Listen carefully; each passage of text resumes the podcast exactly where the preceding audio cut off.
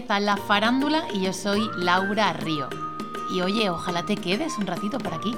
Hola, ¿qué tal, faranduleras y faranduleros? ¿Cómo estáis? ¿Cómo lleváis los preparativos de Navidad? ¿Habéis escrito ya la carta a los Reyes Magos, no? Ojito, eh, portaos bien, que los Reyes nos están mirando por un boquetillo que están a punto de llegar. Bueno, los Reyes y Papá Noel llevarán ya, mmm, ¿qué te digo yo? Cuatro meses mirándonos por un boquetillo, ¿no? Porque ¿cuánto tiempo llevamos ya de Navidad? Yo he perdido la cuenta. Yo llevo ya, mm, no sé, tres meses comiendo mantecado. Yo tengo el arbolito puesto en el salón, que a mí el árbol ya me ha echado raíces. ¿Eso cómo va a ser? Por Dios, cada día, o sea, cada año, cada año mmm, empieza antes la Navidad, ¿no? Estamos un poquito así ansiosos, a lo mejor con lo de la fiesta, no sé. Me lleváis un poquillo con la lengua afuera, ¿eh? Me lleváis un poquillo con la lengua afuera. Vamos a relajarnos y vamos a saborear las cosas cuando nos lleguen, ¿no? Vamos a ir poquito a poco, por Dios. No sé, yo antes, yo para mí que las navidades duraban lo que duraban las vacaciones de, de, del colegio, ¿no? Ha cambiado la cosa, la vida moderna, la vida moderna. Bueno, no pasa nada, disfrutar, disfrutar. A comer turrón y a beber anís el que le guste con moderación. Eso sí, ¿eh? Fíjate, farandulero, que yo hoy te traigo un programita. Madre mía, qué programa, cómo nos ha quedado. Que está feo que yo lo diga, pero por otro lado digo, mira, ya está, ya está bien el síndrome este de la impostora, ¿no? Es que nos ha quedado bonito, que no es por mí, es por la pedazo de invitada que ha venido hoy, porque nos ha regalado una charla súper sincera. Hemos hablado de la profesión, ella es actriz, hemos hablado de la profesión, pero, pero, pero desde el oficio, ¿sabes? Desde, desde dentro, desde las entrañas. Y a mí esto me gusta mucho, la verdad. La farandulera de hoy es una top, es una grande del panorama actoral eh, español. Seguro que te has reído, mira, seguro que ha llorado mucho de risa con sus papeles en televisión y seguro que ha llorado mucho y de emoción cuando la has visto en teatro.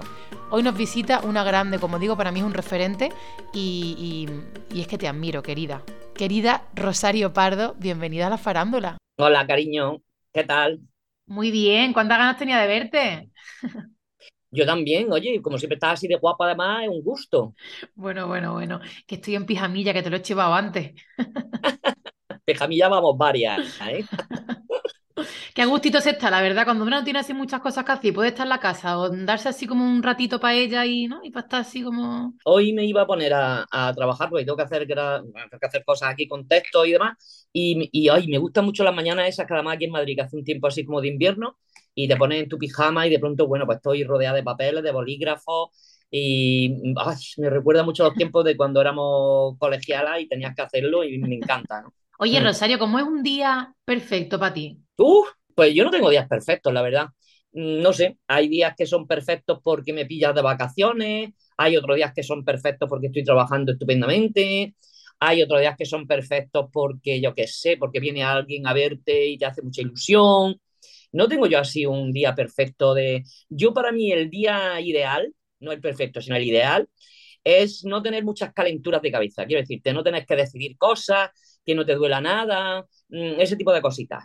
Que parece que es algo así sencillito, pero ojo, cuidado, que no es poco eso que pides, ¿eh? Hombre, y más en nuestra profesión, ¿no? Que siempre tienes que estar ahí un poco como decidiendo cosas y pensando y, en fin. Pero eso sería... de bolillo. Sí, sí. Oye, Rosario, si yo googleo tu nombre, aparece que eres muchísimas cosas. Rosario Pardo, actriz, humorista, escritora, empresaria, directora, miembro de la Academia de las Artes Escénicas de España, una de las actrices más consolidadas. ¿Tú te esperabas todo esto cuando empezaba con esto de la farándula? Yo es que esto de la farándula siempre me lo he tomado un poco como a chufla, en el sentido de que, mmm, no sé cómo decirte, hay gente que te dice, es que yo desde pequeña ya tenía claro que quería ser actriz y tal que cual. Pues es que yo desde pequeña lo que tenía claro es que quería ser cantante. Entonces lo he enfocado fatal. Luego mmm, quise ser arqueóloga, con lo cual fatal también. Y, y, yo he llegado a la actuación de rebote. Entonces nunca pensé que me iba a dedicar profesionalmente, ¿sabes? Siempre pensé que era, bueno, salen cosas de, así como de rebote, ¿no? Pues las hago porque, hombre, porque me gustaba y, y, creo que se me da bien porque tengo mucho morro, pero vamos, que jamás pensé. Luego ya hubo un momento en que sí tuve un profesor haciendo un cursillo que me dijo, oye, yo creo que tú te tenías que dedicar un poco más en serio a esto porque vale y yo creo que tienes muchas posibilidades, eres muy creativa, no sé qué. Y bueno, empecé a hacer cursos, ¿sabes? Porque yo tampoco he pasado nunca por ninguna escuela. Entonces empecé a hacer cursos, empecé a meterme un poco ya más en serio. Siempre he cantado, siempre he bailado, siempre he escrito. O sea que siempre tenía ahí como, como varias formas de, de expresión, ¿no? No solamente la actuación. Y bueno, he llegado aquí, pues ya te digo, absolutamente de casualidad. Bendita casualidad, hija, bendita casualidad. yo siempre digo, digo, si es que yo me he equivocado, yo tenía que estar ahora mismo en Egipto haciendo arqueología, pero claro, si hubiera estado en Egipto haciendo arqueología, pues no estaría aquí haciendo esto. Entonces, como que parece que la vida me quitó una cosa para ponerme en otra, ¿no? Pero bueno, que yo creo que también te hubiera venido muy bien está que te digo yo, mm, en una cueva del Sacromonte bailando flamenco, ¿no? También he estado, también he estado. Porque de hecho yo creo que cuando, mm, te, fuiste a, a, Madrid, ¿er, ¿era porque estabas en una compañía de flamenco, puede ser? No, no. Madrid ya fue un rebote después de vivir en muchos sitios, no.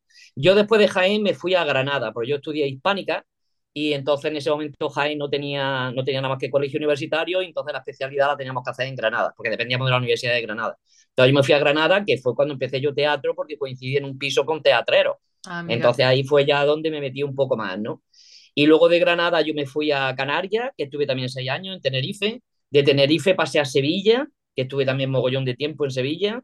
Sevilla ya la estuve alternando con Barcelona y con Madrid y luego definitivamente decidimos venirnos a Madrid porque yo no tenía vida, claro, estaba todo el día montándome en un avión y saliendo y me bajaba y me montaba en el AVE. Y entonces fue cuando decidimos venir a Madrid. Vale, vale, que yo no sé por qué pensé que era porque bailaba flamenco. Bueno, yo bailado flamenco, pero el flamenco ha sido ya lo de menos, porque además yo flamenco tuve un aborto, además cuando yo tenía una compañía que se llamaba Performance Flamenca, que éramos muy apañadas las muchachas que estábamos allí, y yo me quedé embarazada y aborté, obviamente, porque imagínate para un embarazo un taconeo. Entonces ya al final el médico me dijo, oye, mira, vuelve a estar embarazada, yo creo que esto lo debería de dejar porque tienes posibilidad de otra vez de nuevo aborto. Y entonces yo me sustituí a mí misma y me puse con ella de road manager. Yo iba con ella pues en el coche, con los papeles, esas cosillas que hacemos. Vaya. Que, te, va la marcha, lo mire por donde lo mire, vamos. Hombre, imagínate, yo tenía un Bartolón de siete meses y estaba por ahí con un coche llevando a las muchachas flamencas. Oye, ¿cómo recuerdas esos primeros pasitos, esos primeros pinitos de, Madrid? Bueno, es que yo en Madrid ya venía bastante consolidada, porque yo ya venía de, yo ya había hecho un año de Cuéntame el primer año, que fue el más así de prueba, y cuando yo ya decidí venirme aquí, yo ya estaba en Cuéntame fija, yo estuve los cuatro primeros años, venía del Crónica, que también era bastante conocida, entonces yo a Madrid llegué ya un poco con la carrera hecha. Vale, o sea que el eh, primer año de Cuéntame ibas y venías, de ahí la, de kilómetros que te estabas haciendo, claro. claro, claro, yo estaba, además yo ese año estaba en el Crónica Marciana en Barcelona, grababa en tres semanas el Cuéntame en Madrid, pero yo seguía viviendo en Sevilla, con lo cual yo el viernes cogía avión hacia Sevilla, entonces yo estaba, vamos, para mí fueron dos años tremendos, esos dos años. Y tenía un hijo muy chico porque Gonzalo entonces tenía tres años o cuatro años, una cosa así. Rosario, tu primer trabajo así que te dio como más popularidad o más fama, esto me da un poco de coraje lo de la fama y la popularidad, porque, bueno, que hemos hecho muchas cosas que, que, a lo mejor no se ven tanto, pero bueno, la realidad es que yo creo que fue tu trabajo, tu paso por Crónicas Marcianas, ¿no? A nivel nacional, sí. Yo venía de Canal Sur, pero a nivel nacional sí, claro, fue Crónica. El Crónica fue un poco el despegue de conocer o de, yo qué sé, de, de, que Rosario Pardo estuviera en boca de, de, yo oírme, por ejemplo, en radio. Ah, pues hemos descubierto a Rosario Pardo. Yo flipaba, decía, Rosario Pardo, esa soy yo, ¿no? La de que están hablando, ¿no? Cosas así, ¿no? Es que de hecho hasta se copiaban formas tuyas de hablar. Yo me acuerdo de la coletilla esta de lo que es, ¿no? Como que de repente había frases tuyas que ya la gente las decía. Hombre, yo eso me lo he encontrado en Italia. Qué fuerte. muy heavy. ¿Crónicas Marcianas fue una escuela? Hombre, para mí fue una escuela de, cómo hacer televisión rápida, bien hecha. Entonces, claro, mm, Crónicas Marcianas era lo que era, no, no era un dramático. Pero sí es verdad que los equipos de Barcelona en general, mm, o por lo menos el de Javier Sardá, eran equipos muy profesionales, muy, mm, muy de equipo, o sea, allí se trabajaba mucho en equipo, que, está muy bien, porque los equipos trabajan cada uno lo suyo, y luego había una reunión central que era donde se ponía en común todo el trabajo hecho, ¿no? Entonces, a mí me enseñó que así es como hay que trabajar, ¿sabes qué te digo? Y era muy rápido, porque el Crónica era un programa diario, muy rápido, y yo aprendí esa rapidez, esa rapidez de estar continuamente con las pilas puestas y esperar a que Javier me dijera cualquier cosa para poder... Entonces, esa rapidez me la dio. Esa rapidez que es súper necesaria y que no se aprende en las escuelas, porque al final el ir a la marca y el vocabulario ese, ¿no? De, la televisión y del directo son cosas que, no sé ahora, pero vamos, yo estudié en la escuela de Málaga y a mí esas cosas no me las enseñaron, desde luego, vamos. No, no, no, eso es la práctica, eso lo tengo clarísimo, que es la práctica. Más ten en cuenta que esto no era un dramático, había mucho también de improvisación, con lo cual tienes que estar eh, al loro continuamente de todo, ¿no? Y bueno, yo en ese sentido que soy, yo vengo de la escuela del clown, vamos, mm, creo que lo que más me ha gustado en mi vida es ser payasa. Y, y claro, el payaso también improvisa mucho. y tiene muchas, muchas reacciones que tienes que ser rápido. Entonces ahí fue como un complemento, ¿no? A mí me exigían eso y, yo creo que lo podía dar y, lo di, vamos, lo di porque tuve cuatro años, ¿verdad? Claro.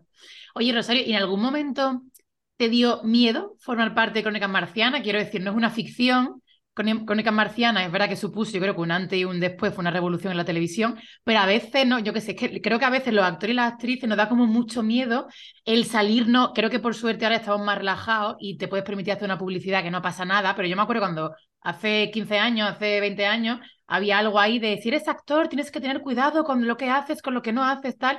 No sé si en algún momento el formar parte de ese programa, ¿no? Que no era ficción, mm, de repente tú en algún momento pensaste que te estabas desviando de tu camino. Claro, y además por eso lo dejé. Eh, yo, por ejemplo, al principio en Cuéntame, yo me acuerdo con Tito Fernández, que era un director maravilloso que ya se murió, que además venía de hacer televisión, venía de farmacia de guardia, en fin, que era un señor mayor que había hecho mucha tele y al principio no confiaba nada en mí, porque a mí se supone que me habían metido en, que además que no es verdad, porque fíjate, a mí me conoció Elena Arnau, que era la que llevaba el casting de Cuéntame, en una obra de teatro que me vio en Sevilla, que yo la traía de Canarias, fíjate lo que te digo y me vio ahí, fue a saludarme Elena Arnau a Camerino, me dijo, eres buenísima, ¿tú de dónde sales? Cuando se hizo el casting de, de Cuéntame, contó conmigo. O sea, que ella no me veía a mí en Crónicas Marcianas. Claro. Pero en general, claro, la gente me veía en el Crónica y yo al principio con este señor mmm, era un poco como, a ver, tú, la niña de la tele, ta, ta, ta, ta, ta.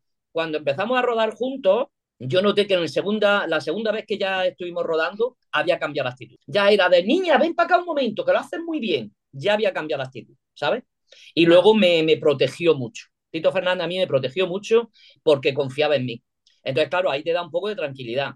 Pero yo sí sé que, bueno, que hay gente que hemos hecho, por ejemplo, este tipo de las night o este tipo de, de programas que están fuera de lo que puede ser un dramático, luego nos cuesta trabajo, pues, por ejemplo, que te tengan en cuenta para un o que te tomen, ¿sabes? Que todo el mundo piensa que, que, yo no soy cómica, en absoluto, yo soy dramática. Entonces, yo no hago dramático hace muchísimo tiempo. O sea, yo el dramático lo hago siempre en el teatro. Acabo de terminar Poncia de la Casa Bernarda Alba y yo tengo un monólogo que es un texto de Alberto Conejero, Los días de la nieve, que es la mujer de Miguel Hernández, que es un dramático, pero lo hago en el teatro, porque lo hago yo porque me lo invento yo pero normalmente no me suelen llamar para hacer dramático, porque se supone que yo soy cómica. Entonces, claro que lo sufrimos, evidentemente que lo sufrimos. Desde sí. luego que qué faena, ¿no? Que con lo complicadito que está la cosa, de repente tener que ser selectivo y no poder decir, decir que sí con tranquilidad a todos los trabajos, porque al fin y al cabo tu paso por Crónica Marciana era trabajo, o sea, que no, ¿sabes? Que es trabajo sí o sí, era vamos. Tra era trabajo y yo que venía del teatro independiente, muchísimo dinero. Pero fíjate o sea, qué curioso que, que muy, y claro, y que muchas veces soñamos, ¿no? Con, con tener, pues yo qué sé, un, un, personaje como que tú has tenido en cuenta, ¿no? Que has estado un montón de años, o un curro como el, como el de Crónicas, ¿no? De, de, años para tener como, para poder disfrutar de algo de estabilidad, pero por otro lado, ¿no? Es como el miedo a encasillarte, que tú dices, joder, mmm, Totalmente. que no se puede estar tranquilo, entonces, ¿qué se hace? Que es como tengo que estar siempre en la cuerda floja y cambiando mucho de trabajo. Pues, yo es que para eso siempre digo que tienes que dejarte llevar por tu estómago. O sea, muchas veces mmm, es tu estómago el que te dice si sí o si no. Y, y, luego hay muchas formas de demostrar. Yo participo en un mogollón de cortos, yo estoy dirigiendo ahora también cosas, ahora estoy ya escribiendo una serie. O sea que en un momento determinado tienes que buscarte otra alternativa, porque, porque tú sabes que seas actriz sola es complicado, porque si no te llaman de actriz es que te puedes tirar dos años sin trabajar. Entonces, tenemos que estar ahí siempre un poco como teniendo varias alternativas. Bueno, hay gente que podemos, hay gente, yo tengo compañeras que me dicen, coño, te admiro porque yo no escribo ni una letra. Entonces, que, claro, que tú no, que, que, no paras, que cuando no escribes estás actuando. De hecho, al principio del todo he dicho la cantidad de cosas ¿no? que dice Google que tú eres, y entre esas cosas dice que eres empresaria. Entiendo que es porque tienes tu propia claro. compañía de teatro, ¿no? Sí, y porque sí. también has dirigido un corto que probablemente hayas producido también. O sea que al final es como que tienes que estar ahí reinventándote y creando tu misma contenidos, vamos. Sí, sí, está claro. O sea, vamos, yo por lo menos lo tengo claro. Yo, de todas formas, a mí es que la cabeza no me para, entonces tengo que sacarlo por algún sitio. Y muchas veces tú sabes que los papeles que hacemos son absolutamente alimenticios. A ti el alma no te lo alimenta, entonces de yeah. alguna manera tengo que, que todo eso que se me ocurre o todo eso que pienso, echarlo para otro lado. ¿Te está siendo fácil levantar tus propios proyectos? Pues verás, eh, creo que no, creo que la, en nuestro oficio lo de los proyectos es bastante complicado, yo por lo menos, yo no sé ya si hablas con alguien que tenga más, más renombre o más tal, ¿qué te puede decir? Pero yo creo que en nuestro oficio los proyectos siempre son complicados, ¿no? Porque, no, porque no, esto no es una oficina, no, no todos tenemos un trabajo similar, venimos de sitios muy distintos, de escuelas distintas, entonces es complicado. Y luego es complicado la pasta gansa. Claro. Porque nunca tenemos mecenazgo, nunca tenemos un rico que venga y diga Rosario, haz lo que quiera. Entonces, claro, siempre, pues el primer corto lo financié yo, este segundo que acabo de terminar he conseguido dos pequeñas productoras que lo pagamos a tercio, mm, pero en fin, es todo como, ¿sabes? Cuando la gente te dice aquello de, pero es que tú ya tienes que hacer una película porque tú en la posición que estás, digo, pero ¿en qué posición estoy? ¿Sabes? Es que mm, no sé cómo decirte sigo teniendo hipoteca. Mm, quiero decirte que yo tampoco estoy ahora mismo en una situación más privilegiada que otro, evidentemente que sí, ¿no? En ese sentido no, no puedo decir nada, porque siempre estoy ahí liado, pero también es verdad que estoy muchas veces liado porque es que yo me lo hago. Claro. La obra de teatro la he producido yo.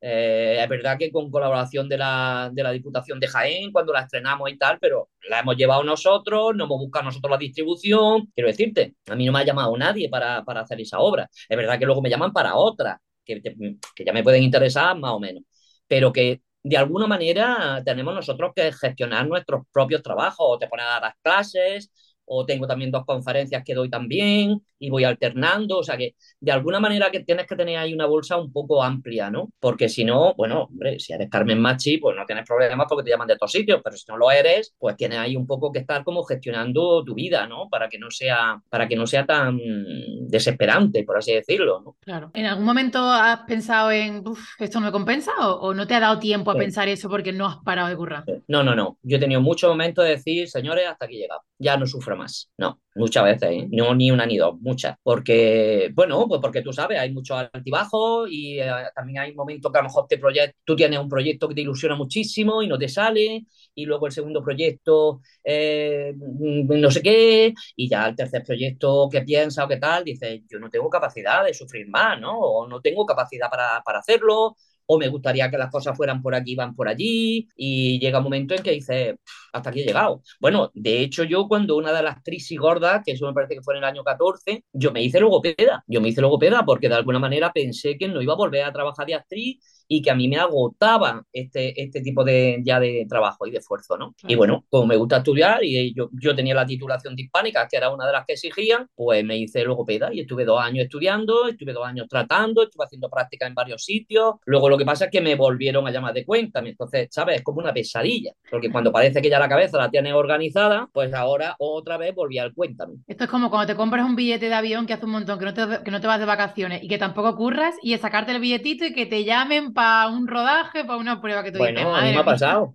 Yo ahora he pedido, he perdido un viaje de un mes a Costa Rica y a Guatemala, y además con posibilidad de proyecto allí, teníamos dos funciones vendidas y la he perdido. He tenido que decir que no puedo ir, anular los billetes y perder el viaje y todo. ¿Cuánto nos tienen que entender y querer la gente que tenemos alrededor para que les fastidiemos esos viajes a Costa Rica y a Guatemala? Porque muchas veces, ¿no? Pues vas con gente, con parejas, con amigos y con tal, mm, para que no nos lo tengan en cuenta y, y quieran seguir contando con nosotros para otros viajes y para sus proyectos de vida, vamos que ya a veces cuando se me ha truncado algún viaje, más que por mí, lo sufro por la gente con la que veo, que es como, joder, qué faena, tío, deja tirar ahora a esta persona o tal otra, pero claro, que no podemos hacer mucho más. Es que, bueno, yo en este caso era con mi marido, hombre, a mí se me ha fastidiado porque la, porque la gente de, de, por ejemplo, de Costa Rica llevábamos ya un año, un mes y pico planeando todo, habíamos conseguido el teatro municipal, habíamos conseguido la facultad para las clases más de masterclass con ellos, eh, luego tenía dos conferencias con universitarios, entonces eso sí me ha jodido, porque mm, más que el viaje, que también, pero más que el viaje en sí es que llevábamos un mes preparando esto y al final pues lo he dejado colgado, así de claro, ellos lo han podido entender evidentemente, todos somos artistas, pero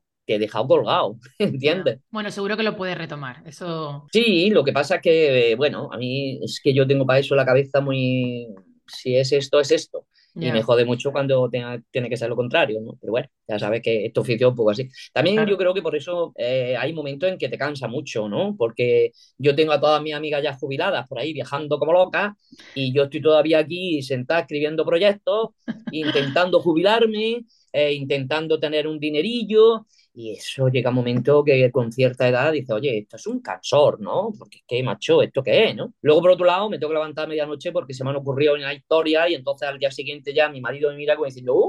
Ya tienes otra vez. Y ya me pongo en marcha y entonces me voy a hacer un corto y entonces ya organizo. Es un poco locura. Somos un poco demenciales. Porque tú además haces muchísimas cosas, como hablamos, y muchos cortos. Ayudan mucho, muchísimo. No sé si tú eres consciente o no, pero ayudan muchísimo a los que empezamos con esto del cortometraje. Cada vez que dices que sí y te unes a uno de esos proyectos, eh, dan mucho. No sé si eres consciente de eso, Rosario, eres muy generosa. Yo en ese sentido no sé si es generosidad o puro egoísmo, porque si a mí me gusta un guion, eh, hombre, claro, y lo puedo hacer, eh, lo hago, porque a mí me fascina leer un buen guion. Mm, creo que es lo más difícil, además, del mundo, ¿no? Entonces hay cantidades. Mira, ayer vine precisamente de una gala de, de, cortos de Madrid, que yo estaba nominada, que luego me alegré que se lo llevó una amiga mía, porque es normal que se lo lleven gente joven más que... Pero bueno, fue una gala muy, muy cariñosa, nos juntamos mucho, ves cosas muy malas y ves cosas muy buenas, que es lo que creo que debe pasar, ¿no? De, porque nunca vamos a hacer una carrera perfecta con todo para Goya. No, tiene que haber altibajos porque nosotros también probamos, pero cuando yo leo un buen guion, por ejemplo, yo he trabajado, y además como que repito con los directores, ¿no? Por ejemplo, con, con, con, José Antonio Campos me parece que es el tercer corto que hacemos juntos, ¿no? Luego él fue mi cámara cuando yo hice Cigarrillo, o sea, que cuando encuentras gente que te llevas bien, como que vas repitiendo porque ves que yo creo que eso también pasa en el cine, ¿no? Incluso en el teatro, que hay compañías que ves que continuamente repiten con actores, con directores o con escenógrafos, porque es una forma de entenderte ya con gente que has trabajado. Y a mí, por ejemplo, los cortos que me gustan en sí, no, no pienso que sea una historia de que es que el siguiente va a ser un largo, sino que es que a mí me gusta el relato corto y en literatura me pasa igual. Yo tengo muchos premios en relatos cortos y sin embargo no tengo ninguna novela, porque también quizás por tiempo, no tengo tiempo para estar dos años escribiendo, con lo cual lo que me salen son como pequeñas pinceladas. Pero a mí me gusta el formato del corto. Eh, eh, si, si tú eres tan inteligente y sabes en tres minutos, cinco minutos, siete minutos eh, hacer una historia bonita, eso para mí vale millones, mucho más que una película. Yo veo muchas películas que alargan el chicle, ¿sabes? Y alargan los personajes y alargan los paisajes y dices, pero esto para qué? Mm, si esto tiene que ser más cortito, ¿no? Claro, no, no, de luego no es nada fácil ¿eh? lo del corto, el querer contar algo, contarlo bien en tan pocos minutos, eh, ojo, cuidado. Es maravilloso, es maravilloso, de verdad. Oye, Rosario, hace unos días se cumplió un año del fallecimiento de Verónica Forqué. Yo no sé si tú eh, has coincidido con ella o has currado alguna vez con ella. Sé que la sustituiste una vez en una obra de teatro, pero no sé si, has si tuviste oportunidad de conocerla. Eh, sí, la he conocido, no éramos amigas, pero sí he conocido a Verónica, hemos estado varias veces juntas, en fiestas, he hablado con ella alguna vez de cosas. Em, lo que pasa es que es verdad que hacía tiempo que yo no la veía, no sabía por dónde iba Verónica. Yo la verdad es que el programa este del Masterchef no lo veo. Mm, no vamos, no veo ese ni otros muchos porque yo no voy con la televisión generalista, pues no tengo tiempo. Entonces muchas veces sí me siento eh, buscando cosas, buscando cine, en fin. Pero sí es verdad que me llamó una amiga de Tenerife y me dijo, oye, ¿qué le pasa a Verónica? Digo, ¿por qué? Me dijo, míratela en Masterchef y tal porque le pasa algo. Es verdad que me vi uno de los vídeos que había por ahí guardado y me preocupó bastante. Entonces hablé con un amigo que tenemos común, se lo dije, digo, oye, estoy viendo a Vero, pero no es que la esté viendo mal, es que le pasa algo. Y ya, bueno, ya me contó este hombre que estaba mal de hacía tiempo, no de ahora, que los amigos le habían recomendado que no fuera ese tipo de programa, porque suelen ser muy estrésicos y no merece la pena. Porque yo le dije, digo, ¿será que necesita dinero? Porque si no, no te meten un tinglado de estos, ¿no? Digo, no, no, es que tampoco necesita dinero. Y ya cuando lo del suicidio de Verónica, que además me llamaron por la mañana, yo estaba en Málaga precisamente recibiendo un premio y, y, y yo me quedé, a mí me, impactó muchísimo, porque más que, más que que fuéramos amigas, que no lo éramos, me impactó porque digo, qué vulnerables somos los actores. O sea, es lo que estamos hablando, ¿no? Qué vulnerables, o sea, eh, no tener a alguien que te cuide o que te diga te estás equivocando por aquí, no. Eh, porque muchas veces tenemos que tomar decisiones muy crudas y, bueno, yo tengo la suerte de tener un marido, Verónica en el caso no lo tenía, pero no sé, pero no tienes un amigo, ¿no? Que, te, que puedas tener un apoyo, que te diga, Vero por aquí no, no sé, a mí me, me, impactó por eso, ¿no? Porque dije, qué vulnerables somos en este oficio. yo no fui al entierro ¿eh? porque yo tenía que haber ido al entierro, sobre todo con el amigo este que te digo, por acompañarlo, pero la verdad es que no me sentí con fuerza y luego yo a la chica, a la hija tampoco la conocía, con lo cual me pareció un poco paripé. Cuando ya empecé a ver todo el mogollón y lo que se levantó, a mí es que en ese sentido no soy nada de prensa del corazón, entonces no fui no me pasé por el tanatorio. Me hubiera gustado acompañar a este amigo que te digo, lo que pasa es que mi amigo luego se iba también para su casa, para el sur, y dije, bueno, pues estará en el cielo viéndonos donde quiera que esté, pero no, no, no me acerque por el tanatorio. Pero te lo decías justo por eso, ¿no? Bueno, por, por, por, este pequeño homenajito que le hacemos nosotras desde aquí y mandamos un beso al cielo, pero sobre todo por eso, ¿no? Por esta cosa vulnerable y de estar continuamente sí. expuesto en redes. Que, que, mm, nos queda poquito tiempo, pero me gustaría un poco saber, así como rápidamente, si a ti te afecta eh, en la exposición en red, la exposición mediática, o si te, te, bueno, si te, si te comes la cabeza con lo que la gente pueda pensar o pueda decir de ti. Yo es que no me entero de nada. Yo no estoy en redes. Quiero decirte, yo tengo Instagram y tengo Facebook, que creo que ya no lo utiliza nadie, pero normalmente es porque yo meto noticias de trabajo. O voy ahí a tal sitio, Alicante, o espero Alicante para ti, mando fotos, mando no sé qué, pero yo no meto, he recibido un premio, pues lo típico que a lo mejor te mandan la foto, mandan la foto, o ellos han mandado la foto, pero yo no estoy en Twitter yo no estoy en TikTok, yo no estoy en nada de eso. Porque, entre otras cosas porque es que no tengo tiempo. Claro. Va en detrimento nuestro, en el sentido de que ahora, por ejemplo, todos los followers, todos los tipos de estas cosas, muchas veces te contratan por los seguidores que tienes. Yo tengo poquísimo, yo tengo 4.500 seguidores, no tengo más. Pero es que digo, coño, los pobres ticos están ahí, si yo no he hecho nada, pues yo qué sé. pero yo es que incluso me han llegado a decir, Rosario, pero es que hay gente que contrata que te hace eso. Hay gente que contrata y te hace esto.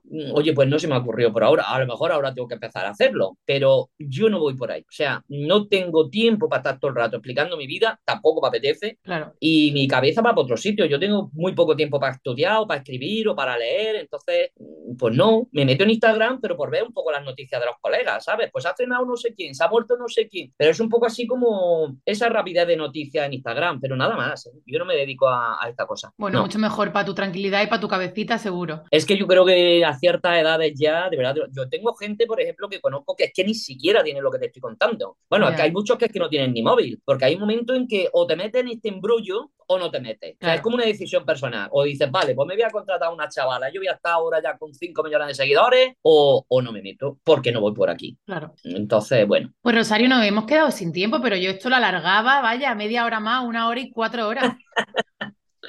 lo que tú quieras. Que, jo, que muchísimas gracias por este ratito. Ha sido un gusto charlar contigo. A ti, cariño, siempre. Que ya sabes que nos llevamos bien y, y creo que, que, está muy bien que tengáis este tipo de programas para que la gente siga un poco alrededor de la cultura.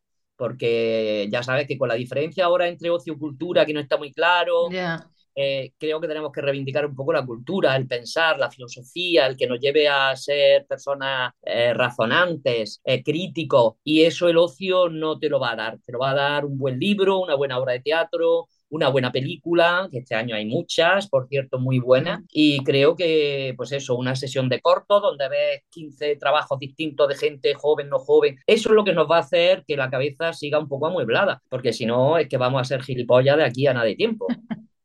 Estamos a pique de un repique. Efectivamente, pero así, ¿eh? Vamos, yo creo que se nos va a caer la campana entera, vaya.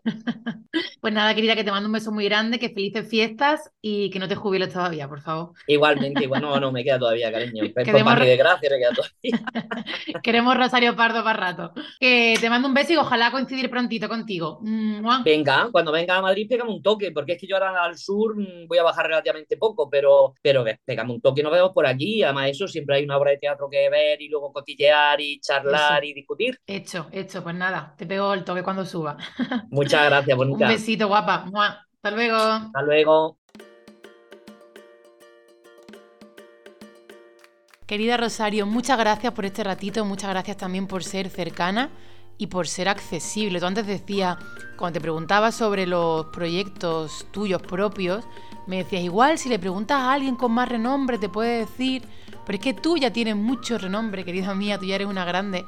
Y la verdad que, que, es un gusto poder contar siempre contigo, es un gustazo verte recorrer festivales de cortometraje y festivales de cine, es un gusto ver cómo apoyas a, a, los jóvenes cineastas, que ya sé que antes decía, ¿no? que es algo recíproco, pero que es que tú aportas mucho a, a, a, los que empezamos a esto. Y de verdad que eres un referente, da gusto cómo, cómo hablas de la profesión, cómo teniendo tantas tablas las compartes con todos nosotros y, y, bueno, y, nos haces partícipe de las luces y de las sombras de esta profesión, ¿no? Que en otro mundo se atreve a hablar de, a hablar de todo. Así que, jo, que muchísimas gracias, que, que nada, que cuando suba a Madrid te llamo y que tenemos muchas ganas de ver ese nuevo proyecto que arranca, que sé que estás de rodaje para una nueva serie, así que nada, seguro que va a ser un éxito. Y ya está, vosotros faranduleras, faranduleros, que nos mentía, ¿no? Os he dicho al principio, hoy nos ha quedado programón. Que sepáis que podéis contarnos qué os ha parecido en las redes sociales de Canal Málaga y en las redes sociales de la farándula. Así que soy toda oídos. ¿Toda oídos? No, o sea, soy toda ojos, ¿no? Porque yo lo leería, ¿no? En este caso. Bueno, que os animo a que nos dejéis comentarios bonitos. Los feos no hace falta que los dejéis. Oye, que nada, que gracias, gracias de corazón y nos vemos la semana que viene. Un beso a todos. La farándula, con Laura Río.